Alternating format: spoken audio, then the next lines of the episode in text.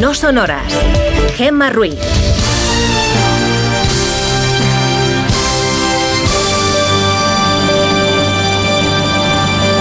Son las 5 y 7 de la mañana, las 4 y 7 en Canarias. Buenos días.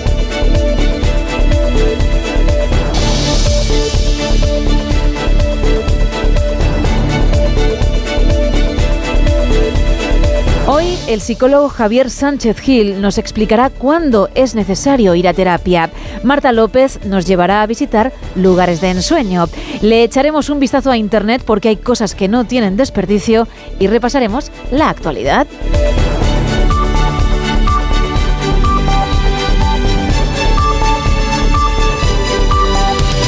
Arrancamos ya y lo hacemos con la previsión del tiempo para hoy. Isa Blanco, buenos días. Buenos días, Gemma. Pues la semana comienza con paraguas en el norte peninsular y también con viento. Ha estado lloviendo durante la madrugada en puntos de Asturias y de Cantabria. Lo va a seguir haciendo durante toda la mañana. Unas precipitaciones que también llegarán al País Vasco y Navarra. Además, a primera hora de la tarde se activarán varios avisos amarillos en las costas del área del Cantábrico por fenómenos costeros provocados por rachas de viento de fuerza 7. Unos avisos que también se activarán a última hora de hoy lunes en el litoral sur de Tarragona por lo mismo, por el viento que alcanzará los 60 kilómetros hora. Va a ser un lunes de cielos muy cubiertos en el extremo norte peninsular y en el archipiélago canario. Sin embargo, se disfrutará más del sol en el área mediterránea y en el sur de la península. En la web de la EMED avisan de nieblas matinales en Extremadura, oeste andaluz, en los alrededores de Lugo y también en Castilla y León. En Pirineos volverán a ver nieve. La cota de nieve ya está entre los 1.200 y los 1.600 y se espera una acumulación en las cumbres de 5 centímetros. Este pasado fin de semana ya se abrió la estación Boitaúl en el Pirineo de Lérida con más de 45 kilómetros de pista. Ya sé que sabes que en Benasque ha nevado, que está precioso. mucho. Y que nos gustaría mucho estar allí, pero no, todavía nos tenemos que quedar por aquí. Y ahora, tras este dato muy importante, vamos con las temperaturas para la jornada de hoy. Máximas de 20 en Ceuta, de 18 en Barcelona, 16 en Toledo, 14 en Zamora, 12 en Pamplona y 11 en Burgos. Y por la noche y también a primera hora de la mañana, mejor salir abrigados porque en Valladolid los termómetros marcarán 2 grados, 7 en Sevilla, 1 en León, 3 en Ávila y 1 bajo cero en Granada. Según la EMET, estamos ante una semana de mucha inestabilidad meteorológica con lluvias en extremo norte y un nuevo desplome de las temperaturas a finales de la semana. Gracias.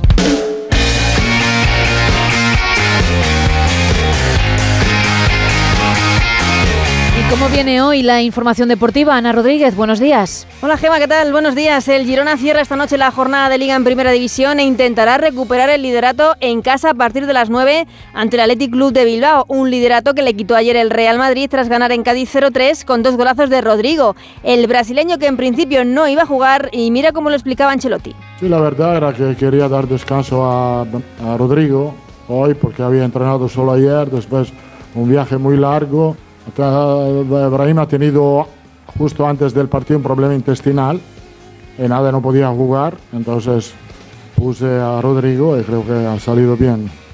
He tenido un poco de suerte en este sentido. El tercer gol del Real Madrid lo hizo Bellingham, ya recuperado de su lesión en el hombro. En el resto de la jornada, hat-trick de Morales para dar la victoria al Villarreal ante Osasuna 3-1 en el estreno liguero de Marcelino como entrenador en la Liga. El Sevilla perdió 2-1 ante la Real Sociedad, con expulsiones además de sus dos capitanes, de Ramos por una dura entrada y de Navas por protestar, mientras que el Betis en el último partido de la jornada se impuso 1-0 a Las Palmas. Además, la selección femenina se concentra este mediodía en Las Rozas de cara a los próximos partidos de la Liga de las Naciones, el viernes ante Italia y la semana que viene ante Suecia. Y fuera del fútbol, en motociclismo, en el Gran Premio de Valencia de MotoGP no hubo suerte para Jorge Martín, se cayó, se llevó por delante a Mar Márquez y por tanto el título se fue a manos del italiano Bagnaia, un Jorge Martín que después hablaba de que no piensa cesar en su intento de ganar ese título. Bueno, yo creo que ha sido un año que, mm, aunque hemos estado ahí para ganarlo, no, hemos tenido, no teníamos la experiencia de pelear por un mundial ha habido muchos momentos en los que no he disfrutado del deporte, no he disfrutado de, mi pasión, ¿no? Y cuando lo hago como este fin de, pues soy el más rápido y ahí pues desde Tailandia, que es cuatro carreras que estaba sufriendo mucho mentalmente, no estaba preparado quizá, así que nada, espero prepararme mejor para el año que viene porque ya he prometido a mi equipo que vamos a ser campeones del mundo, o sea que no, no me queda otra. En Fórmula 1 terminó el Mundial con el Gran Premio de Abu Dhabi y una nueva victoria del campeón de Verstappen con Alonso séptimo de la carrera y termina cuarto en el Mundial de Pilotos. Y en tenis, en la Copa Davis y la Italia, la Italia de Yannick Sinner se llevó la Copa Davis al derrotar en la final a Australia. Gracias Ana, 5 y 12 de la mañana, 4 y 12 en Canarias. Seguimos con más actualidad. Estamos aquí en la franja de Gaza con nuestros heroicos combatientes. Hacemos todo lo posible para devolver a nuestros rehenes y finalmente los devolveremos a todos. Tenemos tres objetivos para esta guerra. Eliminar a Hamas, devolver a todos nuestros rehenes y garantizar que Gaza no vuelva a ser una amenaza para Israel. Son palabras del primer ministro israelí Benjamin Netanyahu que ayer entró en la franja de Gaza por primera vez desde que estalló la guerra con Hamas. El sitio exacto no fue revelado, pero sí se difundieron fotos y un vídeo en el que aparece con un casco y chaleco antibalas en medio de las tropas israelíes. Hace unas horas Israel y Hamas realizaron el tercer intercambio de presos palestinos por rehenes israelíes. A pesar de las demoras del sábado, el grupo terrorista entregó a Cruz Roja a 17 personas, 14 israelíes y 3 tailandeses. Netanyahu le ha trasladado al presidente de Estados Unidos, Joe Biden, que está abierto a prorrogar la tregua más allá de hoy, día en el que se cumple la cuarta jornada de alto el fuego pactado la semana pasada gracias a la mediación de Qatar, Egipto y Estados Unidos. Biden es partidario de ello.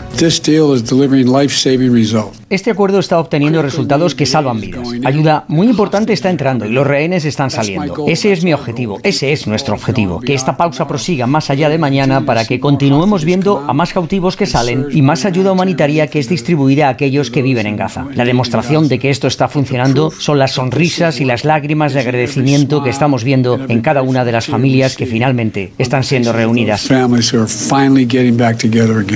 Aún así, el primer ministro israelí recuerda que la guerra continuará después de esa tregua. Estoy aquí para decirles a mis amigos, a los combatientes aquí, algo que ellos también me dicen y que se lo repito a ustedes, los ciudadanos de Israel. Continuaremos hasta el final, hasta la victoria. Nada nos detendrá y estamos convencidos de que tenemos la fuerza, el poder, la voluntad y la determinación para alcanzar todos los objetivos de la guerra y eso es lo que haremos.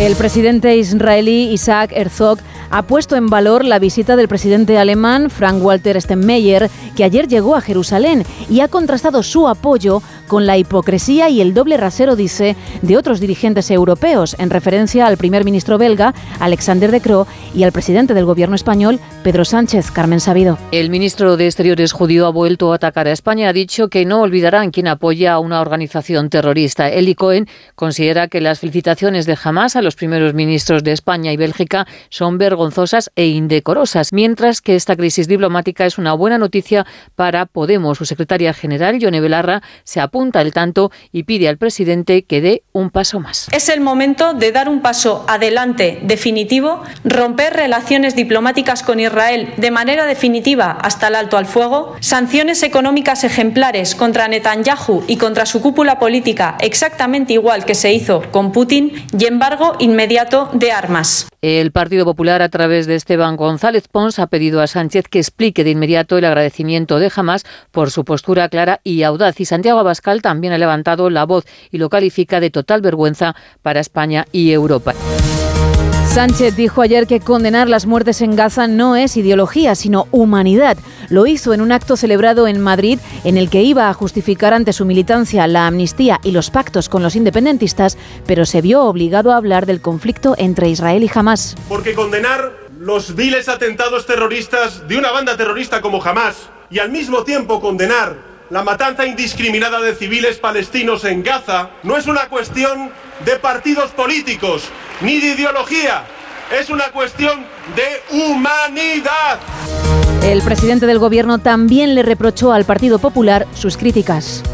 No le voy a pedir que esté con el gobierno, pero sí le voy a exigir que esté con los derechos humanos, que es lo que estamos defendiendo desde el gobierno de España. Y el ministro de Exteriores, José Manuel Álvarez, también se pronunció este fin de semana sobre el conflicto. Alzamos nuestra voz y España lo va a hacer durante la reunión de Unión por el Mediterráneo para proteger la vida de los civiles palestinos inocentes. Demasiados muertos civiles palestinos, incluyendo niños y niñas. Ucrania ha atacado Rusia con un lanzamiento masivo de drones. Corresponsal en el país, Xavi Colás. Rusia ha afrontado un importante ataque con drones ucranianos, al menos 24 aparatos no tripulados en cinco regiones, incluida Moscú. En los principales aeropuertos de la capital rusa los vuelos han sido retrasados o cancelados debido a este ataque con drones. Es la respuesta de Ucrania que denunció ayer que Kiev había sido atacada por Rusia en la mayor ofensiva con drones desde que empezó la guerra. El gobierno ruso dice que los drones ucranianos fueron derribados sobre las regiones de Moscú, Kaluga, Smolensk, Briansk y Tula, donde hubo un herido cuando un dron interceptado chocó contra un edificio de apartamentos. En Donetsk, las fuerzas ucranianas han atacado el sistema energético, dejando a algunas personas sin calefacción ni electricidad. De vuelta a nuestro país, el PP hará efectivos los cambios en la cúpula y en las portavocías el jueves. Alberto Núñez Feijóo, presidente del partido. Hacer un reforzamiento de nuestros dirigentes y de nuestros cuadros y yo espero que el próximo jueves de esta semana, el día 30, tengamos ya pues un comité ejecutivo ampliado con nuevas ideas y con nuevos enfoques y con gente para qué? Pues para derribar los muros que el gobierno quiera construir, para establecer los puentes con los ciudadanos con los que tenemos que trabajar y para decirles a todos los ciudadanos que frente a un gobierno que divida la sociedad van a tener una oposición que sea el refugio y el altavoz de todos. Hay que subir el salario mínimo para el año 24. Hay una proposición de la, patronal basada en el acuerdo que llegamos para los convenios colectivos y nosotros lo que vamos es a la mesa de negociación con un criterio muy claro. El salario mínimo tiene que tener en consideración eh, que la inflación está disparada, que los precios de los productos que más consumen las personas eh, eh, que están regidas por el salario mínimo son los que más han crecido. Son palabras del secretario general de UGT, Pepe Álvarez. El Ministerio de Trabajo ha convocado a sindicatos y empresarios el jueves para debatir sobre la subida del salario mínimo interprofesional. Yolanda Díaz ya había anunciado que los convocaría de manera inmediata tras la investidura de Pedro Sánchez para abordar ese nuevo incremento. Y Nadia Calviño afirma que el pleno empleo efectivo es uno de los grandes objetivos de la legislatura Onda Cero Barcelona. La vicepresidenta Nadia Calviño afirma que el pleno empleo efectivo es uno de los grandes objetivos de la legislatura del nuevo gobierno. La también ministra de Economía, Consumo y Empresa aseguró durante su discurso para clausurar el vigésimo octavo encuentro de economía en Sagaró, en Girona, que la economía española ha demostrado gran fortaleza, siendo uno de los países que más crece en Europa en los últimos años. La economía española está demostrando una gran fortaleza. Se ha recuperado de manera muy fuerte tras la pandemia, siendo desde hace años el país europeo grande que más crece, uno de los que tienen una menor inflación y con una agenda también de responsabilidad fiscal muy clara que da tranquilidad a los mercados. La vicepresidenta además instó a los empresarios y servidores públicos a liderar con capacidad de diálogo en momentos de elevada incertidumbre. Hablamos ahora de la guerra tecnológica entre Estados Unidos y China, Ignacio Rodríguez Burgos. La tecnología siempre ha sido un campo de batalla entre las grandes potencias desde los inicios de la historia. Los hititas levantaron un imperio sobre el hierro, los españoles sobre sus barcos y mosquetones para controlar el Atlántico, los ingleses lo hicieron sobre su armada y el vapor, y los estadounidenses sobre el átomo y los ordenadores. La tecnología digital es ahora la que enfrenta a Washington y Pekín, la que da y quita poder e influye intensamente en nuestras vidas. Hemos entrado en la revolución de la inteligencia artificial y Estados Unidos quiere mantener el liderato y su oligopolio contra viento y marea. A principios del pasado siglo, las siete hermanas que dominaban la economía eran multinacionales petroleras. En esta centuria quien lleva la batuta son las siete hermanas tecnológicas, todas norteamericanas, desde el fabricante de semiconductores para la inteligencia artificial Nvidia hasta Tesla, la marca dominante en coches eléctricos, pasando por Google, Meta, Amazon, Apple o Microsoft. En la lucha contra la expansión digital de China, incluso destacan las prohibiciones de TikTok en países como Nepal o India. No quieren que sus jóvenes accedan a la plataforma controlada por el gobierno chino. Entre tanto, en Europa seguimos a por uvas. Por eso es llamativa la aparición del nuevo Ministerio de Transformación Digital en un país como España sin empresas digitales punteras. Quizá la primera primera actuación del ministro Escribá pase por conocer qué está pasando en Redis, la plataforma que sustenta la tecnología de pago en España, que ha fallado dos veces esta semana impidiendo pagos por Bizum o tarjetas de crédito justo cuando comenzaba la campaña de consumo de fin de año.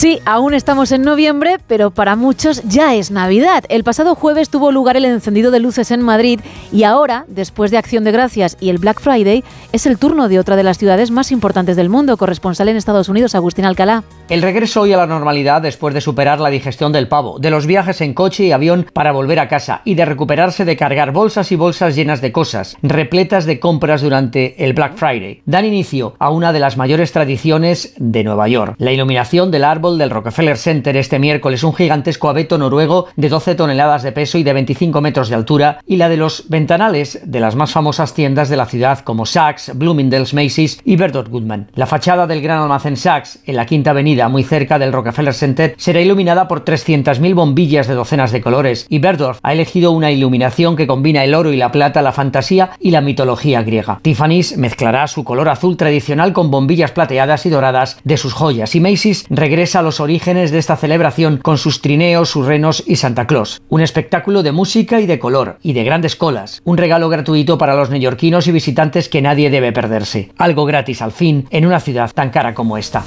Nuestro compañero Carlos Alsina, director de Más de Uno, recibió el sábado la Antena de Oro 2023. Francisco Paniagua. Carlos Alsina recibió la Antena de Oro en atención a su trayectoria radiofónica y por ser la voz de las mañanas en Onda Cero. Es que yo no puedo, yo me dedico a la radio, yo no puedo subir a este escenario teniendo aquí a Iñaki, teniendo aquí a García sin decir algo.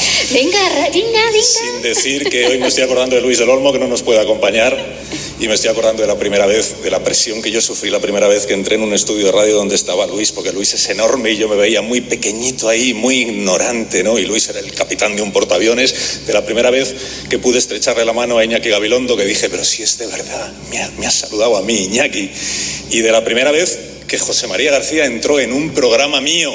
Antenas de oro que también se entregaron en las categorías de televisión recibieron entre otros Cristina Pardo y El Hormiguero. Al cumplirse 50 años en las Antenas de Oro se concedió un premio especial, un recordatorio especial a Felipe VI por su defensa siempre de las libertades. Hubo un reconocimiento especial para grandes nombres de la radio como Luis del Olmo, José María García o Iñaki Gabilondo. La semana pasada se cumplieron 60 años del asesinato de John Fitzgerald Kennedy y el equipo de Más de Uno realizó una magnífica ficción sonora. Retransmitieron lo que no se hizo en directo hace seis décadas, aunque Jorge Abad asegura tener pruebas de todo lo contrario. Es que no se retransmitió. Sí se O sea, retransmitió. no desde la llegada hasta el final. Hasta el final. Hubo no, un no equipo, hubo un equipo de periodistas eh, Los que iban en el, en el coche no, con hicieron el... la retransmisión en directo, no para no, no para cubrir, sino para retransmitir No, en directo. no, no, sí no, se hizo. No. Se hizo. No, no, no, vamos a ver, eso no es la realidad. ¿Qué? la ¿Con quién? Kevin y Bob. Kevin y Bob retransmitieron en el año 63. No me lo puedo creer. Míralo. A ver. From Denver, Colorado. CNBC, BC Channel Network One. Hola, soy Bob Hopkins. Y yo, Kevin Farrell. Estamos a 22 de noviembre de 1963. Sí, maldita sea, y estamos retransmitiendo desde la unidad móvil de la CNBSBC Channel Network 1, estacionada en la Plaza Daley de Dallas. Nos hemos desplazado hasta aquí para narrarles en directo la comitiva del presidente John Fitzgerald Kennedy. A este le veo llegar con el coche, eh, Bob. Por ahí viene. Here it comes. Oh, yeah. ¡Oh, sí! ¡Qué emocionante, chicos! Eh, mucho, sí. Bueno, Well, ¿y ahora qué? ¿qué más contamos, muchachos? Eh, Pues no sé, tío. El público está contento. Sí, muy contento. Y el presidente y su mujer, Jackie, saludan. Jesus Christ. Joder, tío, esto es un rollo. Pensaba que sería más emocionante esta retransmisión. Solo están pasando con el coche y saludando. Vamos a tener que narrar esto todo el rato, tío. En fin, narrado está. Cogemos los trastos y nos vamos a comer unos perritos. Pues sí, porque yo no veo que pase nada más importante. Oye, ¿qué tal tu mujer? ¿Cómo le va a Bárbara? Bien, bien como siempre. El pequeño Timmy ya va a ir a la universidad. Oh, el pequeño Timmy se nos hace grande. Miyaki ha montado un grupo de rock con unos colegas. Ensayan en el puto garaje todos los días y no me dejan dormir. Van todo el día con un tal Jim, Jim Morrison, sí. Ya le he dicho que se deje de tonterías, que a ese chaval no se le ve ningún futuro en la música. Estos chicos se creen que lo saben todo. Oye, tío, esto está completamente muerto. La verdad es que sí, yo no veo mucho movimiento. Vámonos, te invito a unos perritos. Nos lo hemos ganado, tío. Deja ahí los micrófonos. No creo que los vayamos a necesitar.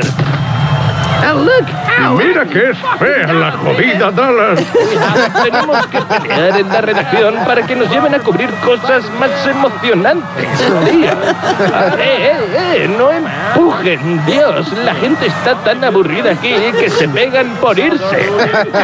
Ya te digo, chico. ¿Habrá algún puesto de perritos por aquí? Mira, es el viejo Lee Harvey Oswald. ¿Por qué correrá tanto?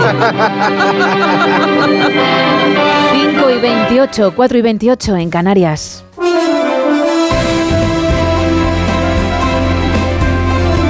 Miguel Ondarreta, muy buenos días. Hola Gema, ¿qué tal? Buenos días. Pues aquí estamos de lunes, pero bien, ¿eh? Bien. Iniciando, claro que sí, con Sí. fuerzas, con fuerzas renovadas, empezando la, la semana con muchos elementos, como te puedes imaginar, informativos. Exacto. Uno de ellos eh, bastante lamentable, lo hemos conocido pasada la, la medianoche, es un suceso que ha tenido lugar en la Comunidad de Madrid y que lo está investigando la policía, se ha hecho cargo de la investigación, ha sido el hallazgo de dos mujeres eh, muertas, madre e hija, mujer de 25 años y su hija de solo 3. A, a la mujer la han encontrado en el garaje de, de su inmueble, en el barrio de, de Carabanchel, y a su hija en el domicilio. Allí también se han encontrado con un varón de 24 años con una herida en el cuello. Él está grave, él no está muerto y desde ese punto ya no se conoce nada más. Eh, bueno, cada uno puede sacar conclusiones, pero todavía es muy pronto. El caso es que lo está investigando la Policía Nacional. El hecho es que una madre y una hija, 25 años la madre, 3 años la niña, eh, bueno, pues han sido asesinadas esta pasada madrugada en Madrid y la policía lo está investigando, así que a medida que avance la mañana conoceremos seguramente más detalles.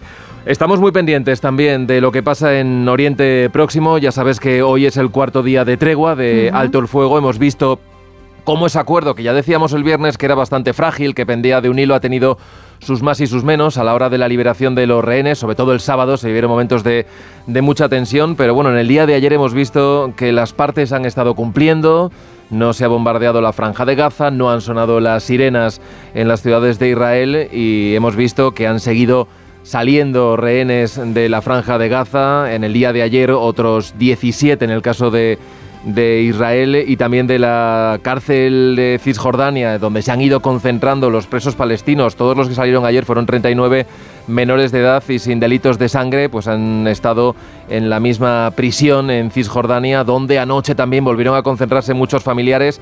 Es cierto que las fuerzas de Israel han intentado evitar unas imágenes que no lo han conseguido y es la de los familiares celebrando y convirtiendo, digamos, esa puesta en libertad de sus de los suyos, de esos chavales en algo así como un homenaje a Hamas en muchos momentos. Ha visto también cómo cargaban con gases lacrimógenos, incluso con disparos al aire. Anoche incluso ha habido varios heridos con impacto de bala. De momento, hoy va a seguir ese alto el fuego, es el cuarto día, último en principio, aunque la presión de países como Qatar, que está teniendo un papel clave como mediador, pero también de Estados Unidos. De hecho, Joe Biden ha hablado en las últimas horas con Benjamín Netanyahu para que prorrogue un poco más y pueda seguir y ojalá se convierta en estable y duradera ¿no? ese, ese alto el fuego. Por cierto, a Netanyahu le hemos visto en las últimas horas en un lugar indeterminado, pero dentro de la franja de Gaza y asegurando que una vez que acabe este punto de, prórroga o de alto el fuego, ellos van a continuar con, su ofensiva, ¿no? con su objetivo de acabar y borrar, él decía, erradicar por completo a, a Hamas del mapa. Bueno, esto tiene sus aristas en la política nacional. Hemos tenido un domingo de grandes mítines en el caso del Partido Socialista. Sánchez le hemos visto rodeado de la militancia. Era su primer acto con, con, los suyos, ¿no? Después de lograr la investidura. Le han acompañado, bueno, pues todos los ministros socialistas, también el expresidente Zapatero, tan pegado a, a, Pedro Sánchez ¿no? en estos últimos tiempos, y lo que ha hecho, entre otras cosas, es reivindicar su posición de Israel, reivindicar su posición de la amnistía y bueno, pues eh, decirle al Partido Popular que aunque sea solo por defender los derechos humanos, se avenga a defender la posición del gobierno, ¿no? En política exterior. Es cierto que hasta hace poco, al menos en política exterior, había consenso. Ahora no lo hay en nada. No, lo hay en nada. Aunque hoy, ya te adelanto, vamos a tener una foto que, bueno, también se agradece y la vamos a ver en el sur, en Almonte, porque allí se va a firmar el acuerdo de Doñana. Recordarás que en los últimos años la vicepresidenta Teresa Rivera y el presidente de la Junta se han dicho de todo menos bonito. Bueno, pues hoy parece que las cosas han cambiado. Hace ya dos meses acercaron posturas, sobre todo con eh, esa posibilidad de extender los regadíos a la zona, al entorno del, del Parque Nacional de Doñana. Parece que ha habido un acuerdo que va a contentar a todas las partes y tienen mucho que contentar, porque ahí están los agricultores, están los ecologistas, están las instituciones europeas muy pendientes de esto y esto, los detalles, es lo que nos van a contar en el día de hoy. Así que bueno, tenemos bastantes elementos para llenar unas cuantas horas de radio y para entrar en todos los detalles, Gemma, a partir de las 6 de la mañana. Pues ahí estaremos. Muchísimas gracias, Miguel, y buen arranque de jornada y de semana. Igualmente, nos vemos. Hasta luego. Chao, Chao. 5 y 33, 4 y 33 en Canarias. ¡Paren las rotativas! Vale, ya pueden arrancar.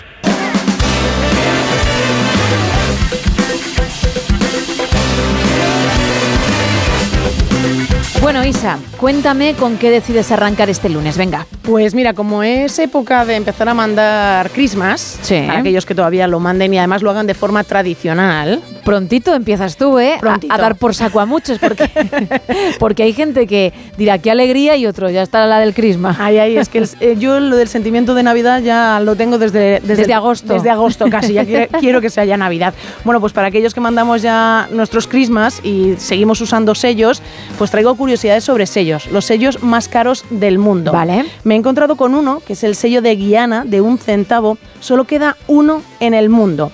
Eh, la Guayana Británica pidió a los editores del periódico local que imprimieran varios sellos para uso local. Se imprimieron de uno y de cuatro centavos.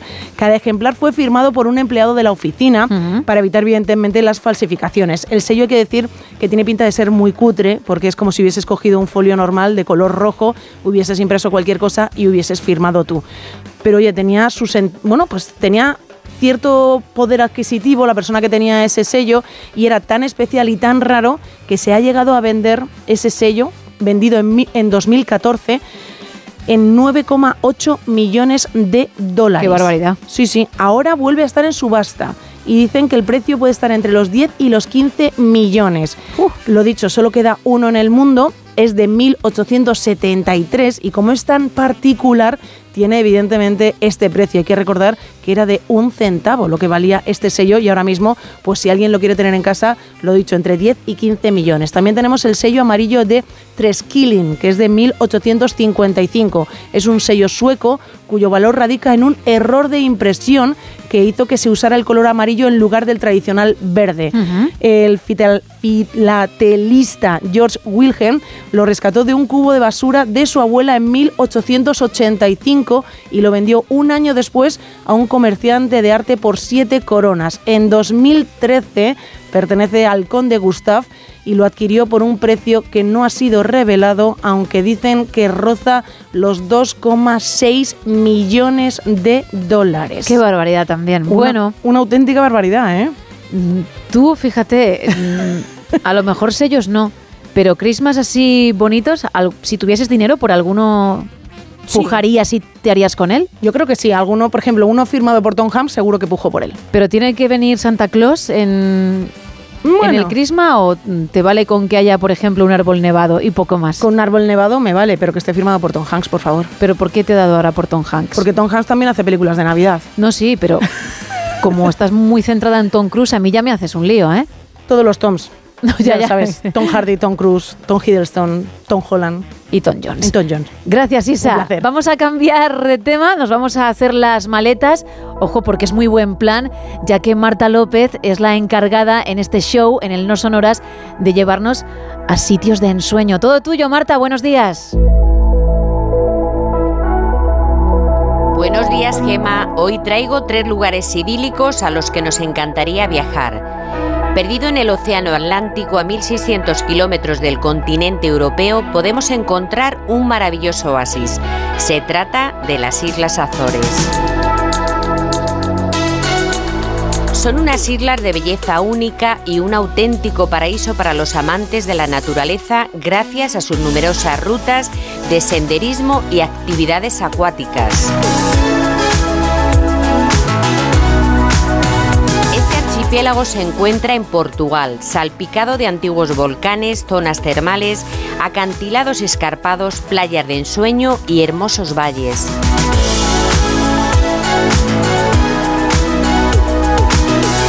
Ahora ponemos rumbo a la ciudad de la luz, del amor, de la literatura. Hacemos parada en París. Y es que se trata de la única ciudad que tiene dos lugares entre los 10 de mayor interés turístico de Europa, la Torre Eiffel y Notre Dame.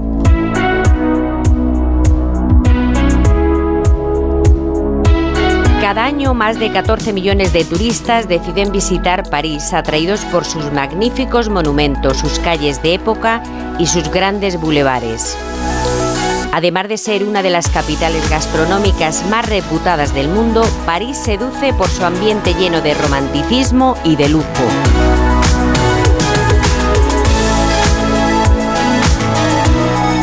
Terminamos nuestro recorrido aquí en España, concretamente en Barcelona, la ciudad del Mediterráneo que da la bienvenida a viajeros de todo el mundo.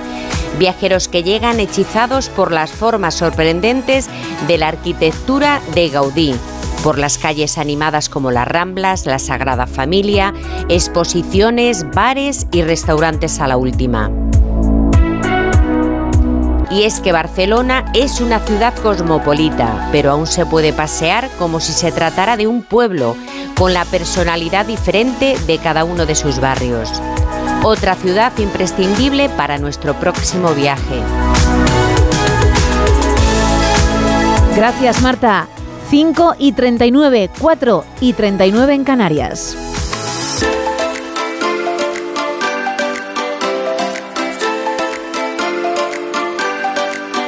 Esta musiquita, esta sintonía, lo que indica es que tenemos que abrir la sección No te lo quitan de las manos, porque no, por mucho que haya gente que se empeña en subir artículos a la red para que otros los compren, pues son tan estrambóticos o, o- o- o están tan mal, tan, en tan mal estado, que cómo alguien va a querer llevárselos. Bueno, aún así, prueban suerte. Sí, sí, claro que prueban suerte. Por ejemplo, el primer producto que traemos hoy, el primer elemento, es un collar que yo creo que es más bien para que hagas ejercicio de cer- cervicales que para, bueno, para enseñarlo. Tiene pinta de que pesa, ¿no? Pesa, pesa. Además, Vale. es, es robusto, es recio, es un collar que nos ponen precioso tal y como se ve. Un artículo muy bonito y original, sello de la marca, grabado, color dorado, cuerda de metal y cuero, plumas natural de varios colores, unas plumas que no se ven, que no se aprecian realmente en la fotografía y nos ponen, es decir, que sirve para cual sea el color de tu vestido. Mm, para que la gente se haga una idea, es como si del collar colgase una moneda pero antigua, por ejemplo, de Carlos III, de la época de Carlos III. Y muy grande, una moneda muy, muy grande, porque en una de las fotografías que aparecen en el artículo hay, hay un primer plano y vamos a decir que es, Es casi- un buen medallón, Es ¿no? un buen medallón, casi del Vale. tamaño de la, de la palma de la mano y se le ve que eso pesa, es decir, una persona que va a ir siempre con la cabeza hacia abajo porque, porque le va a doler el cuello. No hemos dicho el precio. Bueno, o, o si no puede tener lo que comentabas Ujú. antes, unas buenas cervicales o un cuello de diplodocus. Ahí, ahí. Es decir, Ahí, interesante. Ancho, efectivamente. y fuerte, claro. Y muy, muy fuerte. Por 18 euros, si realmente quieres este collar, puede servir para muchas cosas. Puede servir para un collar, para, bueno, pues para... Hombre, de posavasos también, ¿eh? Para posavasos, muy bien. El collar que te, que te quede bonito con el vestido, con un jersey. También como una pesa para... De frisbee. De fri- oh, fíjate, de Para la frisbee. playa, por ejemplo, Una oye. auténtica maravilla. Realmente es una opción múltiple. ¿Qué pasa? Que la gente que lo ha buscado no ha encontrado todas estas opciones, no ha tenido esta Ah, originalidad. Por ahora no hay éxito. Nada, seis Vale. personas, solo seis personas han clicado en este anuncio cero. Han visto las múltiples opciones que tiene este collar. 18 euritos, ¿eh? 18 euritos, no está del todo mal para lo que hemos dicho, para la cantidad de, de salidas que le puedes dar a este collar, que un día puede ser tu collar, otro día, como bien has dicho tu gema, un frisbee o, por qué no, un posavasos muy elegante. También tenemos algo muy grande que son un lote de enormes llaves, es así como es la descripción del artículo. Anda, como las de mi caserón, ¿no? Pues fíjate. Espera que voy a cerrar Vale. porque he abierto para hacer la prueba. Madre mía, cómo tienes que- el caserón, ¿eh? No, es que este fin de semana le he echado un poquito de tres en uno a las bisagras. Cualquiera diría, porque también suena, suena. Oye, pues a lo mejor las llaves que encontramos hoy te pueden servir, porque son unas llaves de una puerta antigua. Una la puer- gente que nos escucha a esta hora dirá, pero ¿qué narices ha hecho? Bueno, yo siempre digo que tengo un caserón, lo que Tiene. pasa que es en la otra parte del no sonoras, de más entretenimiento, pero sí, sí, ahí está mi caserón y de vez en cuando entro y bueno, como tú dices, esas llaves son muy del estilo. Muy, muy del estilo. Un estilo muy rústico, muy refio. Y nos lo venden de la siguiente manera. Lote de llaves antiguas, precio individual, 15 euros, decoración rústica, antiguo, antigüedades. Y oye, Nos ponen que son bonitas. Bien es cierto que nos ponen que el precio individual son 15, pero el lote son 22 y son tres llaves. Cuidado que esta es una oferta que no hay que dejar pasar. Y veo que tiene éxito por lo menos en cuanto al clic, es decir, llama la atención, luego que alguien lo compre o no es otra cosa. Sí, sí, 290 personas han hecho clic y 20 de ellas han dicho voy a seguir muy de cerca este lote de enormes llaves que al igual que el artículo anterior puede servir de decoración, puede servir para que te lo pongas en el cuello, puede servir para lanzar cosas o simplemente para, oye, pues para dibujar, si las pintas, pues también te sirven para dibujar algún tipo de mural. A ver, lo siguiente, a mí me gusta. Ojo, tiene su encanto, pero lo veo un poco caro. Ahí estás tú para explicarme algo más. Efectivamente, por 123 euros diría que es uno de los artículos más caros que hemos traído en esta sección. Es un faro antiguo de trenes. Es una antigüedad, evidentemente. No ha visto un trapito este faro en, bueno, en Ahí está muchísimos el encanto años. también. Sí, sí. El encanto está en el polvo, en esa suciedad que hay en él. Y nos pone faro antiguo, lámpara, semáforo, linterna, bronce, desconozco funcionamiento, signos del paso del tiempo. Claro. Es decir, el polvo. Qué bonito queda eso también, ¿eh? sí, la verdad es que Así sí. escrito. Nos ponen, las imágenes forman parte de la descripción. Farol, lámpara, linterna, antigüedad, ferrocarril, latón, barco, chapa y creo que cobre también para restaurar, limpiar. Si no, limpiar hay que limpiarlo, pero... Hombre, como antigüedad es muy chulo. Si quieres levantarte por la noche e ir al baño, en vez de tirar de la linterna de tu móvil, puedes coger este faro antiguo de trenes y llevarlo por la casa. No es no lo vas como con un candil, pero parecido. Parecido, porque hay que tener fuerza también en el brazo porque es de gran tamaño, tiene pinta de pesar lo suyo, pero iluminar debe iluminar bastante. Hombre, que no tienes tiempo para ir al gimnasio, pues ya tienes tu rutina de bíceps, ¿no? Con la mancuerna. Te puede hacer de mancuerna. Perfectamente te puede hacer de mancuerna. Oye, eh, está muy bien, 123 euros. De nuevo traemos un producto que nos puede servir para muchas cosas. Hay que verle todas las cosas buenas a este producto, que por cierto, mucha gente sigue, sigue rápidamente. 309 personas dijeron faro antiguo de trenes. Me lo quiero, me lo, lo- me interesa. Me lo quiero. Me lo ¿Qué- quiero. qué es eso? Me lo quiero quedar. Vale. Me lo quiero quedar. Ahí sí. Me interesa. Y hay 21 personas que están ahí al acecho para ver si baja un poquito ese precio de 123 euros y se lo quedan. Y vamos a terminar con algo que ya es tener morro y si alguien cuela, pues coló. Pero no entiendo muy bien qué se te pasa por la cabeza para pensar que alguien va a colar. ¿Cómo? ¿Que no quieres por un euro un cargador roto de móvil? ¿No lo quieres? Hombre, que haces a lo mejor el apaño ahí con el cableado y al final funciona, cosa que yo desconozco si se puede hacer, vale. Pero si no, Yo diría que este, en este caso, por la fotografía que acompaña el, bueno, es- este artículo, no Sí. debe funcionar muy bien. Vemos perfectamente esos cables que hay dentro de la fundita blanca que tenemos casi todos en nuestros cargadores y se ve completamente roto.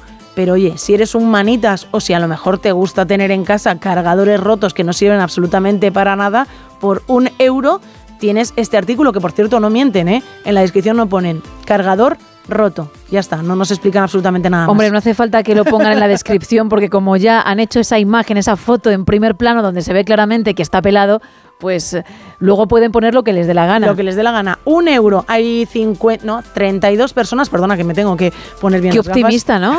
32 personas que han dicho, oye, un cargador roto, qué interesante, ¿verdad? Pero nadie le ha dicho a, a la- a- a esta página, pues me lo voy a quedar. No, por ahora sí hay. Bueno, dentro de unos días haces otra recopilación. Si algo se vende, también cuéntanoslo y seguiremos informando, ¿vale? Seguiremos informando. Gracias, Isa. Adiós. Vamos ya con nuestro psicólogo que me está esperando, así que sintonía Monforte.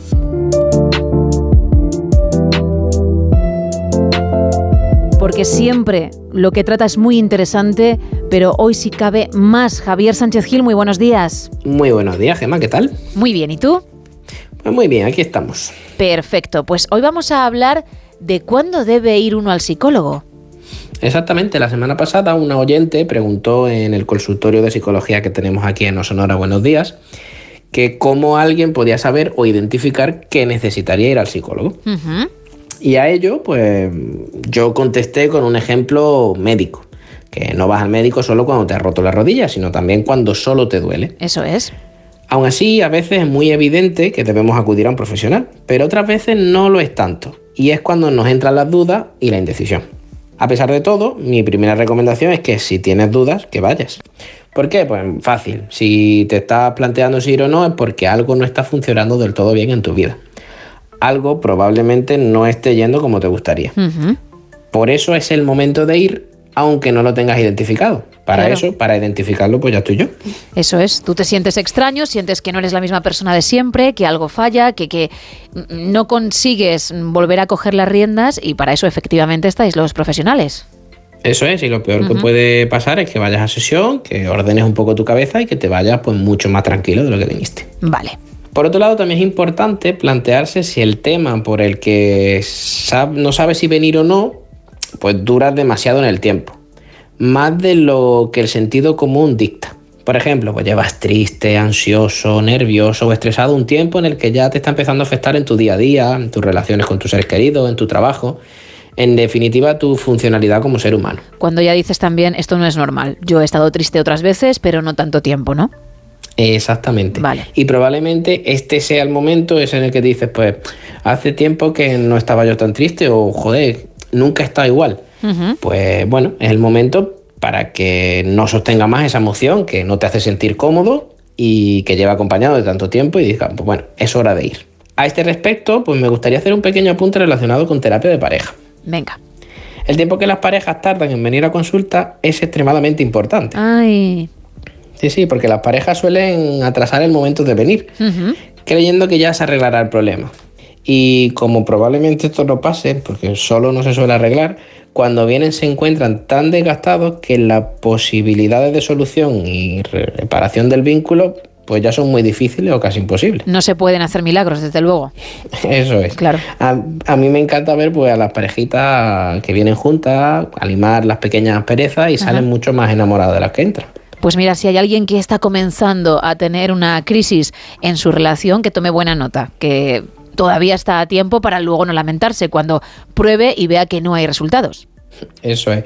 Por otro lado, muchas veces el éxito en terapia de pareja no es la reconciliación, sino una ruptura en los mejores términos posibles. Por tanto, en pareja, cuanto antes, mejor. Bueno, pues yo creo que ha quedado claro que si uno no está en el mejor momento con su pareja y quiere ponerle solución por un lado o por otro, pero ponerle solución para que al final sea lo mejor para cada uno, que lo haga ya. Que si no, luego Eso vienen es. esas lamentaciones de las que hablábamos. Vale, perfecto.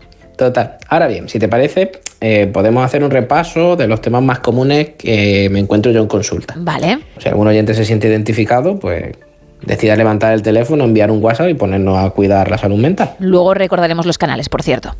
Perfecto. El tema más común por el que suele venir la gente es ansiedad o depresión. A consulta vienen muchas personas con una ansiedad clara que aqueja también con síntomas de tristeza, no tener ganas de nada, sentirse desmotivado. Y también personas con depresión que aquejan intranquilidad, alta velocidad de pensamiento, palpitaciones en el pecho. Tanto la depresión como la ansiedad son vasos comunicantes, donde se intercambian síntomas entre ellas ya que el cuerpo, la mente en realidad no entiende de palabras como depresión o ansiedad, son Claro. constructos inventados por nosotros. La idea es que podemos en consulta tratar síntomas, aprender herramientas, dar ideas y encontrar nuevas formas para resolver los problemas, pues bueno, que ayuden a esa salud mental. Por otro lado, también eh, un indicativo de necesidad de venir a consulta es tener pensamientos tipo no puedo más, no estoy contento conmigo mismo, mi cabeza va siempre a mil por hora y no sé cómo pararla. Me imagino 575 futuros posibles donde todo sale mal, me Hmm. encuentro cansado, agotado, no sé por qué. Este tipo de pensamientos. que de gente, estoy segura que ahora mismo al otro lado está diciendo, wow, me pasa o me ha pasado o sé perfectamente de lo que estás hablando. Pues de verdad, estamos tratando el tema y, y estamos dedicándole este espacio, esta sección a ello para que si sobre todo en presente, te sientes así y, y necesitas acudir a un profesional, lo hagas. Y si no, para que si te pasa, ojalá que no, pero si ocurre, sepas identificarlo y además, como decíamos con el tema de las parejas, a tiempo. Exactamente. Por otro lado, también podemos hablar de la toma de decisiones. Muchas veces, pues cuando tenemos que tomar una decisión, el simple hecho de ordenar la cabeza ya es terapéutico. Sentarse, vomitar tus problemas y que el profesional ordene y con este concepto que a lo mejor a ti pues se te habían escapado, pues ya reduce la incertidumbre. Vale. En mi consulta yo trabajo siempre con un iPad donde tomo notas que si es presencial ese iPad se reflejaría en una tele y si es online pues se conecta directamente a la videollamada. Y tanto el paciente como yo pues vamos construyendo la sesión a partir de esa pizarra. También es importante a la hora de tomar decisiones asegurarte de que cuentas con toda la información que necesitas para tomarla y analizar cada posibilidad, por loca que parezca, que puede ser un trabajo perfecto para que realicemos tú y yo juntos consulta. En conclusión, y ya por cerrar un poco este tema, a mí me gusta ver la psicoterapia como si fuera una especie de carrera.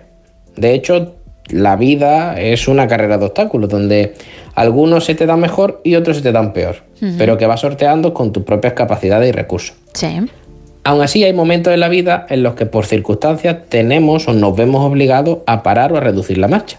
Y ahí es donde entraría la psicoterapia, en esos momentos. Por ello, yo propongo pues, siempre ponerme a correr al lado de la persona que viene a consulta y ayudarla a potenciar pues, sus mejores recursos, sus habilidades, sus valores, así como mejorar aquellos que todavía pues, no se le dan muy bien, hasta que vuelva otra vez a retomar la marcha y ya corra sola la carrera de su vida. ¿Qué te parece si precisamente por ello recordamos ahora tus canales para todos aquellos que necesiten acudir a una sesión, necesiten terapia? Javier. Perfecto. En el Centro Elemental de Málaga me podrás encontrar y por supuesto en consulta online a través de todo el mundo. Eh, ¿Por dónde me puedes encontrar? Pues en el Instagram arroba no te sientes en el diván, en la web www.notesienteseneldivan.com o directamente si quieren llamar al número de teléfono 656 550484. Mismo teléfono que la gente puede utilizar para enviarte consultas dentro de este espacio que abrimos en la sección para disipar dudas. Pues eso, a lo mejor hay algo que te ronda la cabeza, no es necesario que acudas a consulta, pero si quieres que alguien, como tú en este caso Javier, que eres profesional, te lo aclare. Recordamos el número. El número es el 656 550484. Hay muchísimas consultas, yo sé que tú mm, de forma privada atiendes a todas, pero siempre elegimos una para tratar de forma anónima en antena por si hay otras personas que están escuchando y se sienten identificadas con ello. Así que dime con qué vamos en esta ocasión. Venga, vamos con la de hoy. Me dicen, hola Javi, escuchando tu sección en No Sonoras, eh, me ha surgido una pregunta. ¿Cómo pueden las expectativas, ya sean personales o sociales, influir en la salud mental de una persona? Vale. Esta es una pregunta en realidad muy interesante, ya que las expectativas juegan un papel fundamental a la hora de modular nuestras emociones. Y son nuestras emociones las que van a determinar cómo nos sentimos con nosotros mismos en relación con nuestro entorno. De manera muy rápida, las expectativas se definen como la esperanza o posibilidad de conseguir algo. Si esas esperanzas son altas y se cumplen, pues estaremos felices. Si son bajas y se cumplen de que son bajas, pues nos encontraremos en un estado normal, no nos llevaremos ningún tipo de sorpresa. Pero claro, ya entran los problemas cuando esas expectativas que ponemos sobre algo son altas y no se cumplen. Llegan los enfados, la rabia, la frustración. Y por último, si tenemos expectativas bajas y no se cumplen y al final son altas, pues nos encontramos sorprendidos. Al final, pues nos ayudan a relacionarnos con nuestro entorno de una manera diferente. Bueno, pues lo dicho, si tú también tienes una duda como este oyente y se la quieres formular a Javier, pues puedes hacerlo en el canal que hemos dicho o si tienes que acudir a consulta, pues en los canales que también comentábamos hace un ratito. Javier Sánchez Gil, muchísimas gracias. Muchas gracias a ti y hasta la semana que viene. Hasta la semana que viene. Poco más de tres minutos para terminar, así que vamos bajando el telón.